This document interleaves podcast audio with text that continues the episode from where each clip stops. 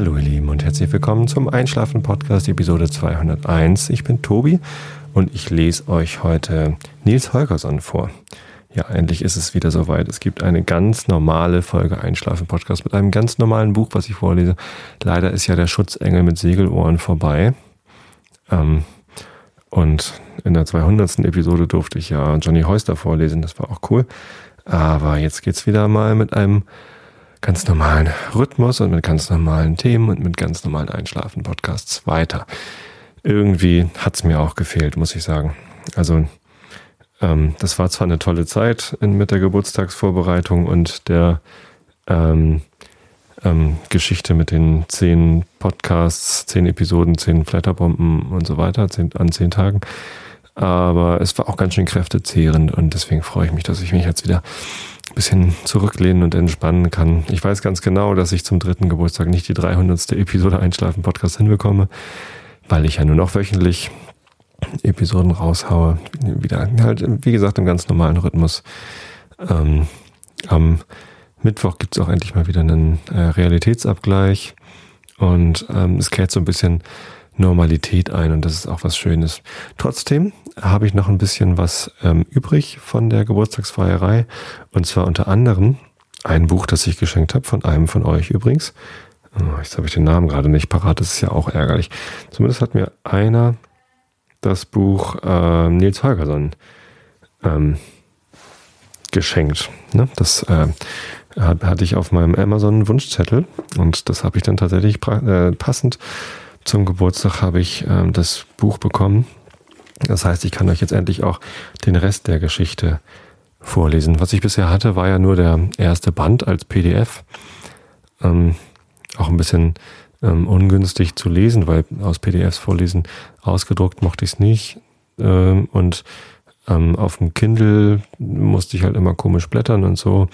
Naja, äh, es hielt sich so in Grenzen. Außerdem hat die, die OCR äh, dort ja etliche Male versagt und äh, falsche Buchstaben abgebildet.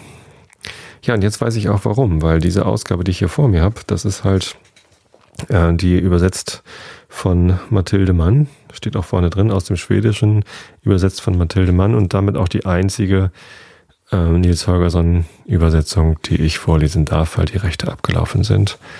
Bei den anderen habe ich gar nicht gefragt, ehrlich gesagt, hätte ich ja vielleicht auch mal fragen können, aber ja, bei so großen Werken ist es immer eher unwahrscheinlich, dass man da, ähm, also bei so umsatzstarken Werken ist es eher schwierig, da glaube ich, äh, die Rechte zu bekommen. Naja, wie dem auch sei. Zumindest ähm, habe ich dieses Buch jetzt vorliegen und ich darf euch daraus vorlesen. Aber wie gesagt, ich weiß jetzt, warum die OCR so Schwierigkeiten hatte, weil ich äh, mit meinen Augen, also der menschlichen OCR quasi, die gleichen Probleme habe. Der Grund ist die Schriftart, die Font sozusagen. Das ist nämlich ein Buch in Frakturschrift gesetzt. Äh, wie gesagt, die gute Mathilda Mann ist schon vor über 70 Jahren gestorben. Steht gar kein Datum drin in diesem Buch, von wann das gedruckt worden ist. Also muss eine ganze Weile her sein. Ja, es ist ziemlich gut erhalten. Ähm, sieht, sieht gut aus. Ich kann, es ist alles noch scharf und so. Da steht was. Druck und Einband von Hesse und Becker Leipzig. 135.5 was auch immer 135.5 kostet, äh, äh bedeutet. Äh, gute, billige, ist Werbung drin, gute, billige Frauenromane. Marie von Ena Eichen, Esch, Eschenbach, Bachs. Meisternovellen. Ja, also Frakturschrift, ich sag's euch.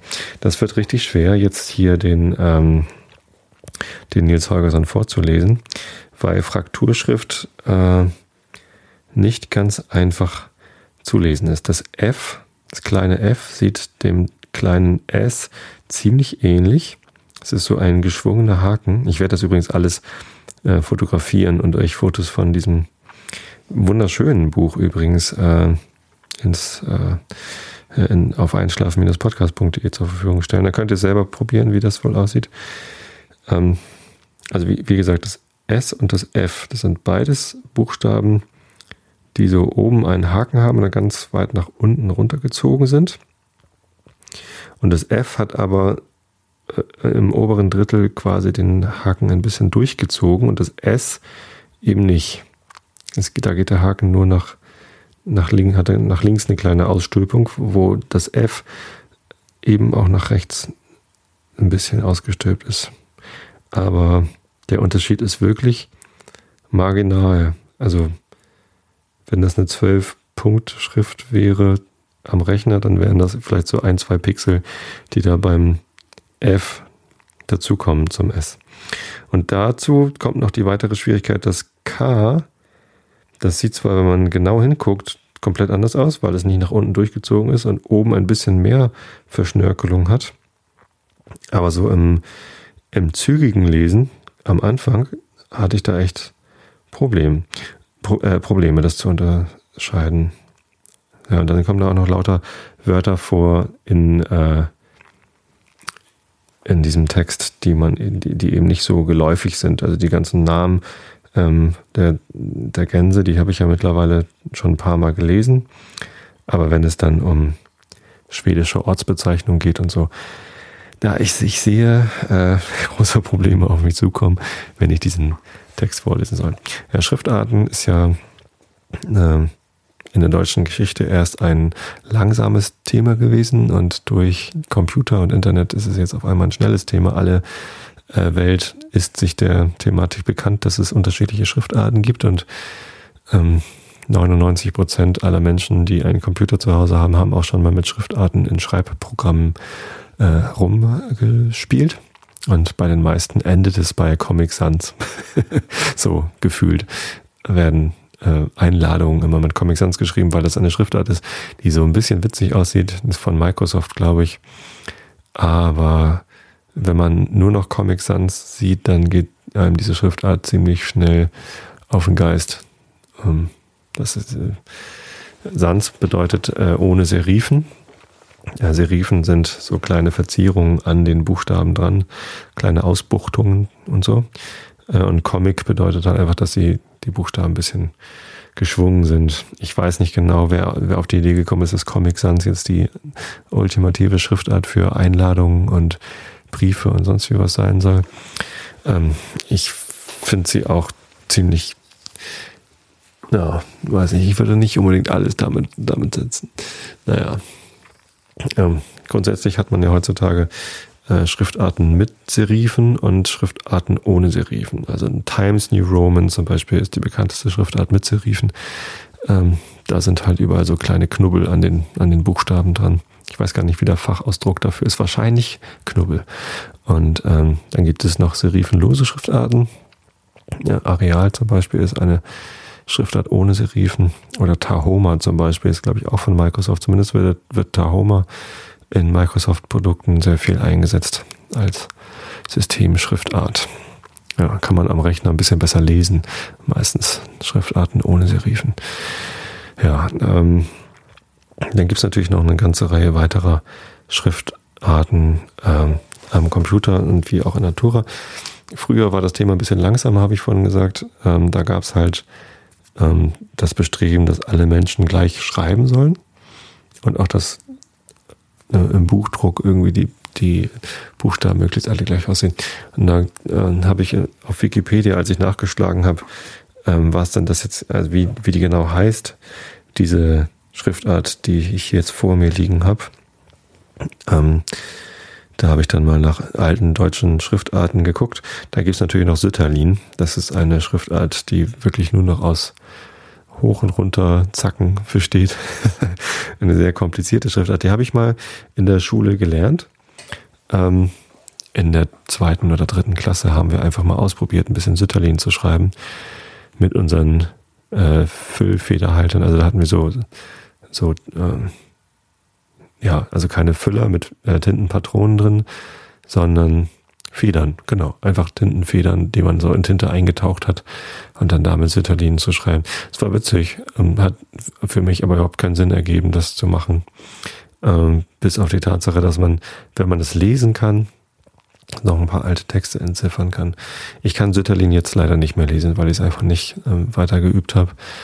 Äh, und es gab auch einfach zu wenig Texte, die ich in Sütterlin hätte lesen können. Es gibt ein paar alte Briefe von meiner Oma, aber ich weiß nicht mal, ob das wirklich Sütterlin ist, was sie da verzapft hat. Ähm, ist wahrscheinlich auch dann fließend gewesen, die Übergänge. Naja, zumindest habe ich auf Wikipedia herausgefunden, dass diese Schriftart, die ich hier vorliegen habe, ähm, Frakturschrift heißt. Äh, da sind doch ziemlich viele Ähnlichkeiten zu den lateinischen Buchstaben, die wir heute benutzen. Ich meine, das sind auch lateinische Buchstaben, aber also die, die Schriftarten, die wir heutzutage benutzen, ich weiß nicht mal, wie sie heißen. Also was man dazu sagt, moderne vielleicht, moderne deutsche Buchstaben. Äh, ja, keine Ahnung. Zumindest das E ist ziemlich ähnlich und das R ist ziemlich ähnlich. Gibt halt eine Menge Serifen in Fraktur, aber es ist noch nicht, noch nicht Sütterlin schwierig. Na, ich werde das gleich mal probieren. Was gibt's sonst noch zu erzählen aus der Woche? Ja, Donnerstag habe ich ja die Episode 200 aufgenommen und ähm, zum gleich, also nach der letzten Aktion gleich zur nächsten Aktion aufgerufen zum Pottwichteln und es haben sich auch schon etliche Podcaster ähm, angemeldet. Das freut mich. Wir sind schon irgendwie acht oder neun oder so, aber da geht bestimmt noch mehr. Und an dieser Stelle würde ich gerne euch nochmal bitten, meine Hörer, wenn ihr nicht selber Podcaster seid, dann ähm, hört ihr vielleicht noch andere Podcasts außer diesem hier und könnt euch einfach mal euren Lieblingspodcastern eine E-Mail schreiben. Bitte, bitte. Also wenn die, die Liste der angemeldeten Podcaster, die seht ihr bei meiner Episode 200. Und wenn es da noch welche gibt, die sich nicht ähm, angemeldet haben, die ihr aber gerne hört und von denen ihr vielleicht es auch mal lustig finden würdet, wenn, ähm, wenn diese Podcaster mal ein anderes Format machen, dann schreibt denen doch eine E-Mail und sagt, bitte macht doch mal mit. Ja, ich glaube zwar, dass ich auch eine Menge Podcaster kenne. Ich werde die auch alle ähm, nochmal anschreiben, die mir noch fehlen auf meiner Liste von denen, die ich kenne und die ich gerne dabei hätte. Aber vielleicht kennt ihr ja noch ganz andere.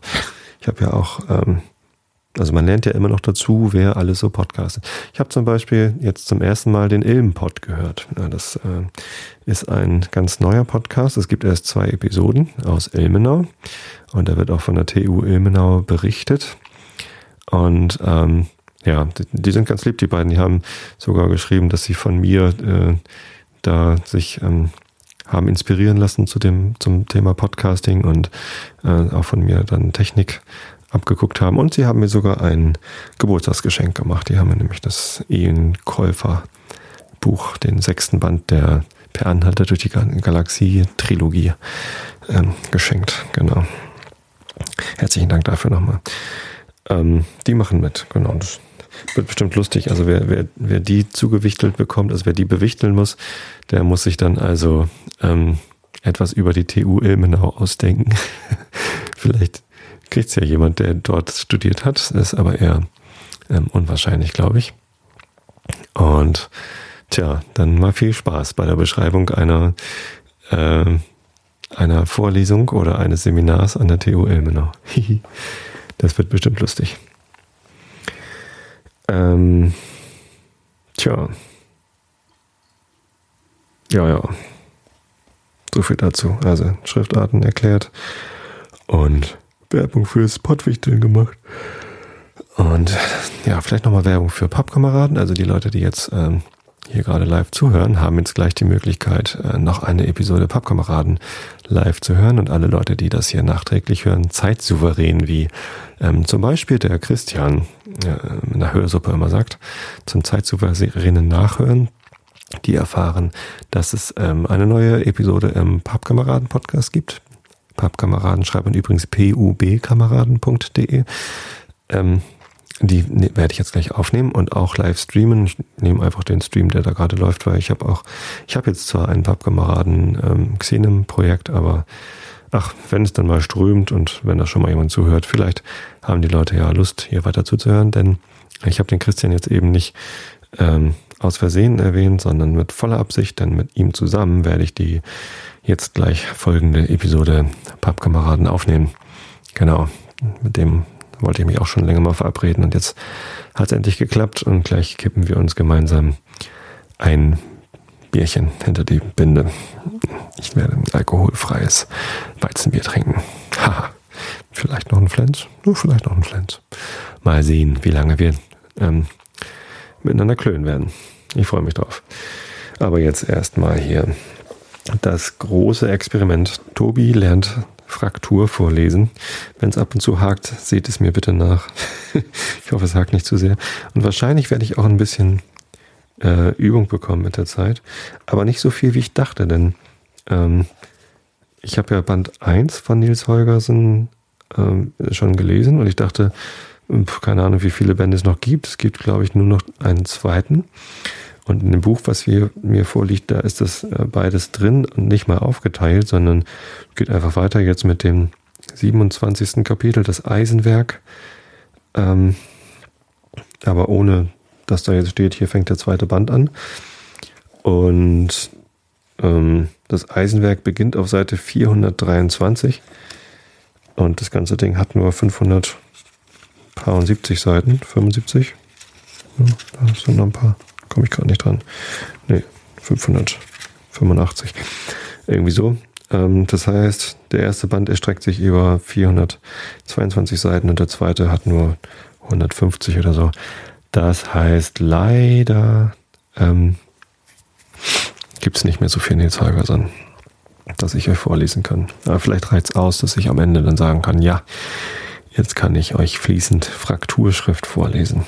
Bis dahin dauert es vielleicht noch ein bisschen. Ich lese einfach mal ganz langsam vor, dann fällt es vielleicht nicht so auf. also, Augen zu und zugehört. 26, nee, 27. Kapitel, denn die Zahlen sind natürlich auch noch in römischer Notation. Muss ich noch, noch, mal, noch mal extra nachdenken. Oh Gott, oh Gott, oh Gott. Das Eisenwerk, Donnerstag, 28. April. Habe ich schon Augen zu und zugehört gesagt? Ich weiß es nicht. Augen zu und zugehört. Fast den ganzen Tag, als die Wildgänse über den Bergwerkdistrikt hinflogen, wehte ein starker Westwind, und sobald sie versuchten, gen Norden zu steuern, wurden sie gen Osten geworfen. Acker aber glaubte, dass Reinecke in dem östlichen Teil des Landes umherlief. Aus diesem Grunde wollte sie nicht nach der Seite fliegen, sondern kehrte einmal über das andere um und kämpfte sich mühselig nach Westen zurück. Auf diese Weise kamen die wilden Gänse nur langsam vorwärts und gegen Nachmittag waren sie noch nicht weiter gekommen als bis an den Bergwerkdistrikt von Westmannsland. Jetzt habe ich mich gerade ein bisschen erschrocken, weil da lauter S-Buchstaben waren, die ähm, eben nicht aussehen wie ein F, sondern wie ein echtes S. Das ja, fällt mir auch gerade wieder ein, habe ich auch schon mal gelernt. Am Ende von einem Wort schreibt man das S dann, dann doch richtig. Also so wie wir heutzutage ein, ein kleines S gewohnt sind. Und mitten im Wort schreibt man das F, S, aber fast so wie ein äh, F. Ja, Entschuldigung. Gegen Abend legte sich der Wind plötzlich und die müden Reisenden fassten Hoffnung auf eine Stunde ruhigen Fluges vor Sonnenuntergang. Aber da kam ein heftiger Windstoß gefahren, der trieb die Gänse vor sich her wie Bälle, und Nils Holgersen, der ganz sorglos dasaß und von, sein, von keiner Gefahr träumte, ward von dem Gänserücken gehoben und in den leeren Luftraum geschleudert. Der Junge war so klein und so leicht, dass er in dem mächtigen Sturm nicht gleich auf die Erde fallen konnte. Er flog noch eine Weile mit dem Wind weiter und sank dann langsam und flatternd hinab, wie ein Blatt, das vom Baume weht. Ach, das hat keine Not, dachte der Junge, äh, noch während er fiel. Ich sinke so langsam hinab, als wäre ich ein Stück Papier. Der Gänserich Martin wird sich schon beeilen und mich wieder aufsammeln. Das ist ein lustiges Wort, aufsammeln, weil da ein F und ein S hintereinander kommen. Ach, ich sollte nicht so viel Meter zwischendurch, da schlaft er ja gar nicht ein. Entschuldigung. Das erste, was er tat, als er auf die Erde hinabkam, war, die Mütze vom Kopf zu reißen und damit zu winken, damit der große weiße Gänserich sehen sollte, wo er war. Hier bin ich, wo bist du? Hier bin ich, wo bist du? rief er und war ganz erstaunt, dass der Gänserich Martin noch nicht neben ihm war aber der große Weiße war nicht zu sehen, und er sah auch die Schar der Wildgänse sich nicht vom Himmel abzeichnen. Sie war ganz verschwunden. Er fand das ja freilich ein wenig sonderbar, aber er wurde nicht bange oder unruhig. Es fiel ihm auch nicht ein Augenblick ein, dass Akka oder Martin ihn im Stich lassen könnten. Der heftige Windstoß hatte sie wohl mitgenommen. Sobald sie imstande waren zu wenden, würden sie schon zurückkommen und ihn holen. Aber was war denn das? Wo in aller Welt war er hingeraten? Bisher hatte er nur dagestanden und nach den Gänsen zum Himmel emporgesehen, aber jetzt blickte er plötzlich um sich. Er war nicht auf die flache Erde hinabgefallen, sondern in eine tiefe, breite Bergschlucht, oder was es nun sein mochte. Es war ein Raum so groß wie eine Kirche, mit fast lotrechten Felsenwänden nach allen Seiten und ganz ohne Decke. An der Erde lagen einige große Felsblöcke und dazwischen wuchsen Moos und Preiselbeergrün und kleine, niedrige Birken. Hier und da an den Felswänden waren vorspringende Ecken, von denen zerbrochene Leitern herabhingen. Nach der einen Seite erschloss sich ein finsteres Gewölbe, das tief in den Berg hineinzuführen schien. Der Junge war nicht umsonst einen ganzen Tag über den Bergwerkdistrikt dahin geflogen. Er begriff sofort, dass die große Schlucht dadurch entstanden war, dass man in früheren Zeiten an dieser Stelle Erz in den Berge gebrochen hatte. Aber ich muss sofort versuchen, ob ich nicht wieder auf die Erde hinaufklettern kann, dachte er denn sonst fürchte ich, dass meine Reisegefährten mich nicht finden können. Er wollte eben an die Felswand gehen, als jemand kam und ihn von hinten packte, und er hörte eine grobe Stimme in sein Ohr brummen. Was für einer bist du denn? Der Junge wand sich schnell um, und im ersten Schrecken glaubt er, einen großen Felsblock gegenüberzustehen, der mit graubrauner Bartflechte bedeckt war. Dann aber gewahrte er, dass der Felsblock breite Füße hatte, auf denen er gehen konnte, und einen Kopf und Augen und einen großen brummenden Mund. Er konnte sein Wort der Entgegnung hervorbringen. Er, er, konnte kein Wort der Entgegnung hervorbringen, aber das schien das große Tier auch gar nicht zu erwarten. Er warf ihn um, rollte ihn mit der Pfote hin und her und beschnüffelte ihn. Es sah so aus, als wolle es ihn verschlingen. Da aber kam es auf andere Gedanken und rief Murre und Brumme, kommt schnell, meine Kleinen, hier ist was Leckeres für euch. Hm, Murre und Brumme, ja. Augenblicklich kamen zwei zottige Junge herbeigestürzt. Sie standen schlecht auf den Beinen und hatten ein weiches Fell, so wie junge Hunde. Was habt ihr da gefunden, Bärenmutter? Dürfen wir sehen, was es ist? Also Bären sind es, unter die ich geraten bin, dachte der Junge. Dann fürchte ich, ich äh, braucht sich Reineke Fuchs keine Mühe mehr zu geben, hinter mir drein zu jagen. Die Bären schob den Jungen mit der Tatze den Kleinen hin, und eins von ihnen schnappte ihn weg und lief mit ihm davon. Aber es biss nicht hart zu, denn es war ausgelassen und wollte dem Däumling, äh, mit dem Däumling spielen, ehe es ihn tot biss. Das andere lief hinterdrein, um den Jungen zu ergattern, und kam so watschelnd und taumelnd daher, dass es dem mit dem Jungen gerade auf den Kopf fiel. Und so rollten sie über und untereinander und rissen sich, äh, rissen sich und äh, bissen sich und brummten. Währenddessen entkam der Junge, lief an die Felswand und begann hinaufzuklettern. Aber die beiden Bärenkinder kamen hinter ihm dreingestürzt, kletterten schnell und behende den Berg hinauf, holten ihn ein und warfen ihn auf das Moos hinab wie einen Ball. Jetzt weiß ich, was eine arme kleine Maus empfindet, wenn sie in die Krallen der Katze geraten ist, dachte der Junge. Er verfluchte mehrmals zu, er versuchte mehrmals zu entschlüpfen. Er lief tief in den alten Grubengang hinein, verbarg sich hinter den Steinen und kletterte in die Birken hinauf, aber die Bärenkinder fanden ihn, wo er sich auch versteckte. Sobald sie ihn eingefangen hatten, ließen sie ihn wieder los, damit er ihnen wieder fortlaufen sollte, denn dann hatten sie das Vergnügen, ihn wieder einzufangen. Schließlich wurde der Junge so müde und hatte das Ganze so satt, dass er sich an die Erde warf. Lauf, lauf, rief, riefen die Bärenkinder, sonst fressen wir dich. Meinetwegen, sagte der Junge, ich kann nicht mehr so laufen. Sofort stürzten die Kleinen zur Bärenmutter. Mutter, Mutter, er will nicht mehr spielen, klagten sie. Ja, dann nehmt ihn und teilt ihn unter euch auf. aber ganz gerecht, sagte die Bärenmutter. Als der Junge das hörte, wurde er so bange, dass er gleich wieder zu spielen anfing.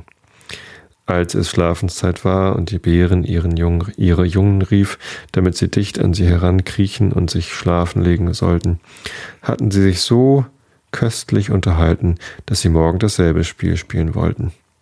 Sie nahmen den Jungen zwischen sich und legten die Tatzen auf ihn, so dass er sich nicht rühren konnte, ohne sie zu wecken. Sie schliefen bald ein, und der Junge dachte, nach einer Weile wollte er versuchen zu entschlüpfen. Aber nie in seinem Leben war so mit ihm herumgeworfen und getründelt. Das Wort, ich glaube, ich lese es richtig, getründelt, ich kenne das Wort nicht, und gejagt und gedreht, und er war so todmüde, dass er auch einschlief. Ein wenig später kam der Bärenvater die Felswand hinabgeklettert.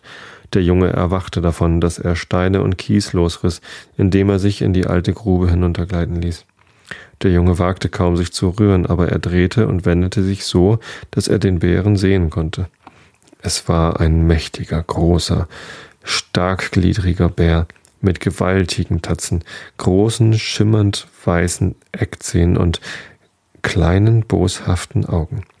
Der Junge konnte nichts dafür, dass es ihm kalt den Rücken hinablief, als er den alten König des Waldes erblickte. Es riecht hier nach Menschen, sagte der Bärenvater. Sobald er zu der Bärenmutter gelangt war, und dabei brummte er wie ein Gewitter. Wie kannst du nur auf solche Dummheiten verfallen? sagte die Bärenmutter und blieb ruhig liegen, wo sie lag. Es ist ja eine Ver äh, es ist ja eine Verabredung, dass wir den Menschen kein Leid mehr zufügen wollen. Aber käme einer hier hinab, wo ich und die Kleinen hausen, so würde nicht viel, so würde nicht so viel von ihm übrig bleiben, dass du es riechen könntest. Der Bärenvater legte sich neben die Bärenmutter, schien aber nicht ganz zufrieden mit der Antwort zu sein, denn er konnte es nicht lassen zu schnobern und zu wittern. Lass doch das alte Geschnober noch, sag, sagte die Bärenmutter.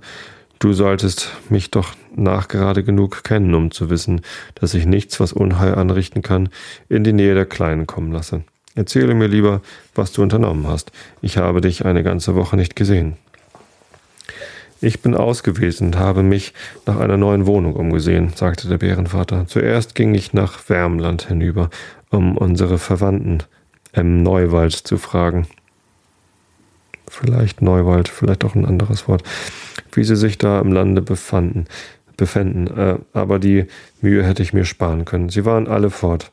Da war auch nicht ein Bärenlager im ganzen Walde. Ich glaube, die Menschen wollen die ganze Erde für sich haben, sagte die Bärenmutter.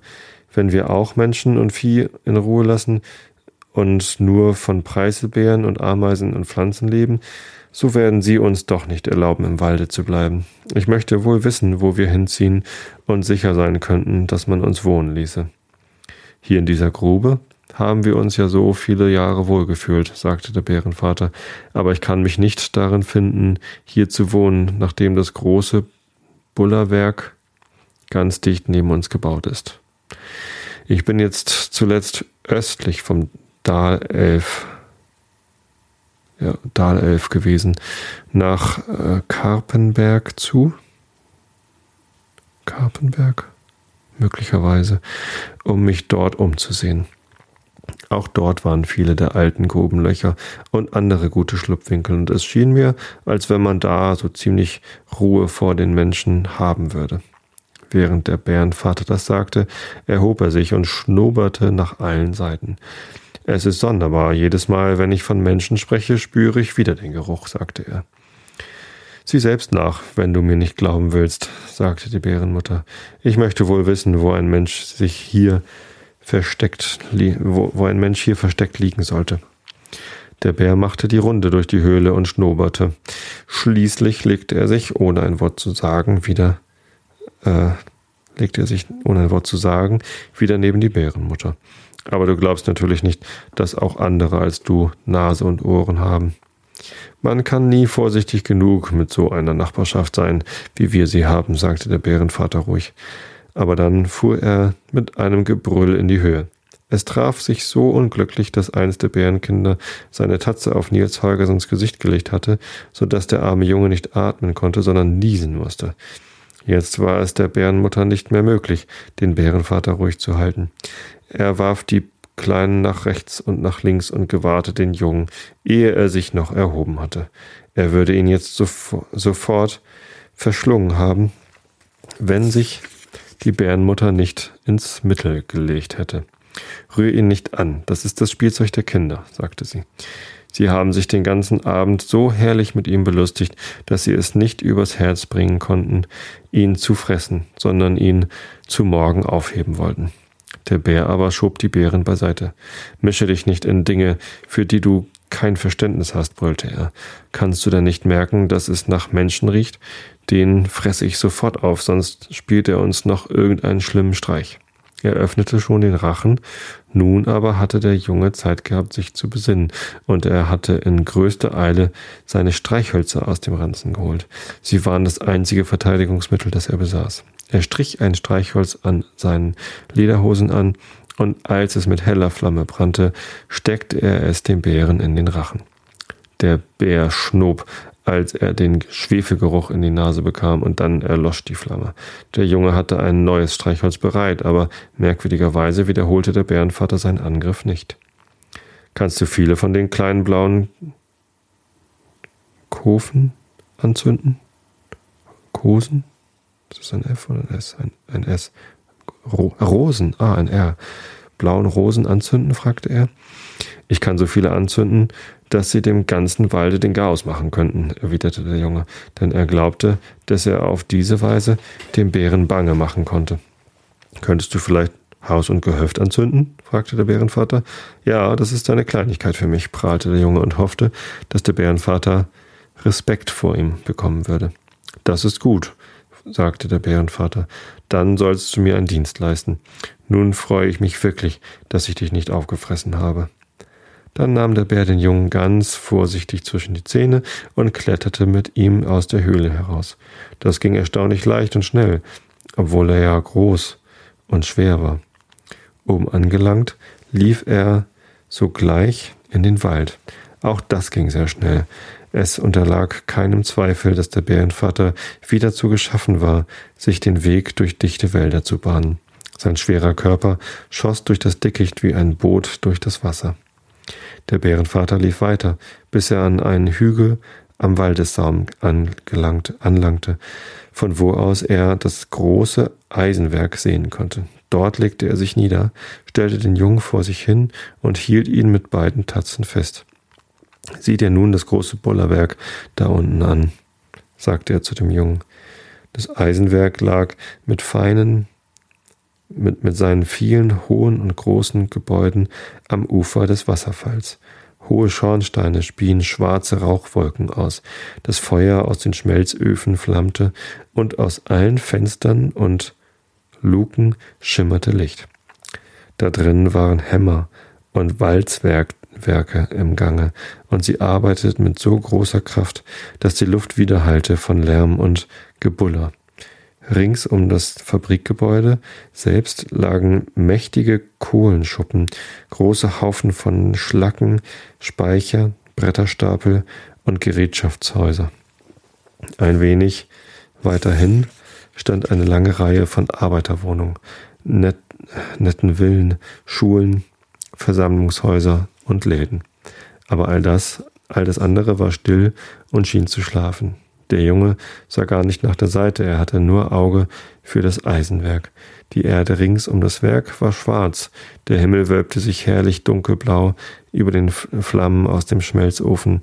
Der Gießbach glitt weiß schäumend vorüber, und das Werk selbst stand da und sandte Licht und Rauch und Feuer und Funken in die Nacht hinaus. Nie hatte er etwas so Gewaltiges gesehen. So, das Kapitel geht noch eine ganze Weile. Ich glaube, das reicht für eine zweite Folge. Schwierig ist das. Ich hoffe, ihr seht es mir nach, dass ich ab und zu mich selbst korrigieren muss. Aber so halbwegs läuft es ja, oder? Ja. Wenn es euch nicht beim Einschlafen hilft, sondern ihr davon gestört seid, dass ich ähm, das nicht so gut lesen kann, dann schreibt mir bitte. Dann lese ich euch was anderes vor. Auch kein Problem. Aber jetzt erstmal wünsche ich euch eine gute Nacht, eine gute Woche. Wir hören uns nächsten Montag, falls nichts dazwischen kommt. Oder am Mittwoch im Realitätsabgleich. Oder im Pappkameraden-Podcast. Also, gute Nacht und bis zum nächsten Mal.